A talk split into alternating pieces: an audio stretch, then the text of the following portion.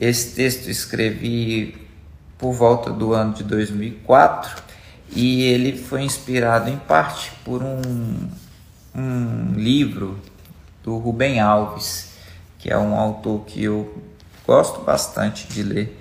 Ah, e o título que eu dei para esse texto é Gaiolas.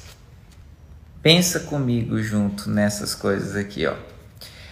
Estou cansado do cristianismo, cansado de um evangelho que não resolve, cansado do mundo e do mundo de dentro da religião, cansado das formas, das normas, daqueles que me dizem o que posso e o que não posso fazer, daqueles que tomaram para si os limites da minha liberdade, cansado de domingo após domingo celebrar minhas derrotas e ouvir o que eu deveria ou poderia ser.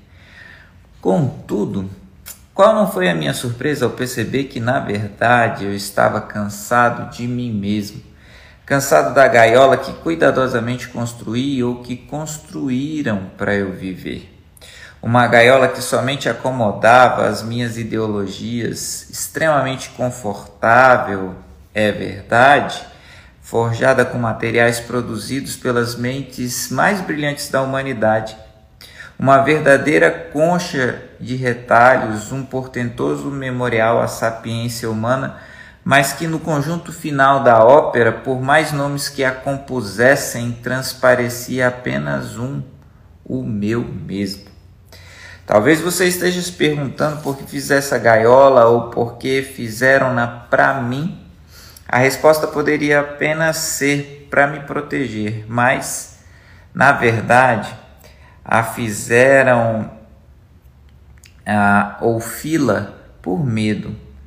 Medo porque em algum momento descobriram, ou eu descobri, que tenho a possibilidade de voar, que existe vida fora da gaiola e muita esperança fora do modelo atual de religiosidade em que nós vivemos mas que o voo tem seu preço, um alto preço. E desde esse dia eu nunca mais fui o mesmo, estar na minha gaiola nunca mais me protegeu, nunca mais me trouxe conforto, porque eu vislumbrei o ideal e dioturnamente sonho com o voo, com o meu voo, com o nosso voo, para além das gaiolas ideológicas que nos prendem. Todos já lemos e já ouvimos falar dos milagres operados por Jesus e por seus discípulos, maravilhamos-nos com tal possibilidade, ficamos estarrecidos ao imaginar como seriam tais manifestações em nossos dias. Contemplamos o ideal, recebemos a promessa de que faríamos coisas maiores do que aquelas, e no entanto, onde estão na nossa vida diária? Onde essas coisas habitam? Onde é, esses seres, esses personagens habitam. Contemplamos o ideal, recebemos a promessa de que faríamos coisas maiores do que aquelas e, no entanto, onde estão? Ou elas são verdade ou cremos em uma mentira, porque então não vivemos essa realidade a realidade dos milagres, da transformação de vidas, da paz, do domínio próprio, do amor, etc. Porque há um preço, a minha conclusão, e não estamos dispostos a pagá-los.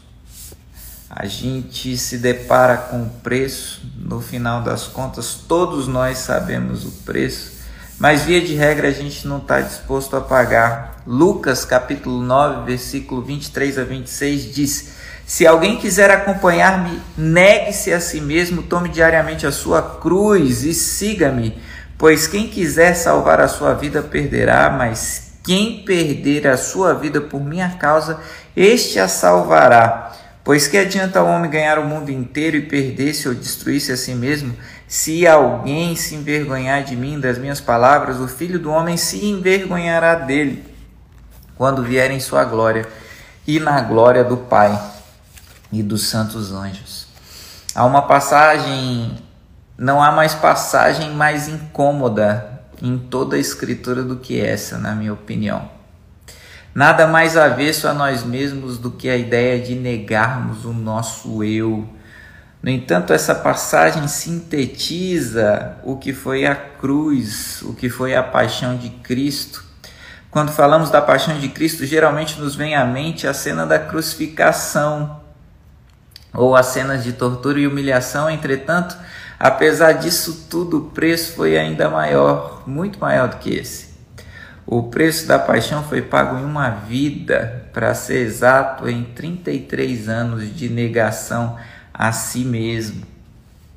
O preço do cristianismo verdadeiro, do poder sobre o qual tanto falamos e do qual tanto precisamos, é este: um preço universal pago integralmente todos os dias, sem concessão de descontos ou divisão em parcelas. O preço para as coisas das quais ouvimos falar e tantos ansiamos por é a sua vida, é a minha vida.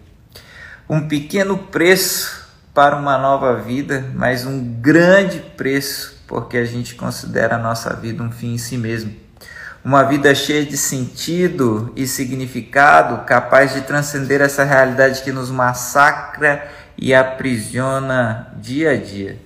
Um cristianismo que não é mera filosofia, mas prática de vida, ou praxi vitae, como gostam alguns, que deve permear todas as nossas atitudes, toda a nossa existência, caso contrário, já não é mais nada. Eu vou repetir esse finalzinho aqui. Um cristianismo que não é mera filosofia, mas prática de vida que deve permear todas as nossas atitudes, toda a nossa existência, caso contrário, já não é mais nada. A gente negocia demais, a gente faz concessões demais para nossa vontade, para o nosso desejo, para aquilo que a gente quer mas só há sentido em Cristo se ele for o sentido da nossa vida.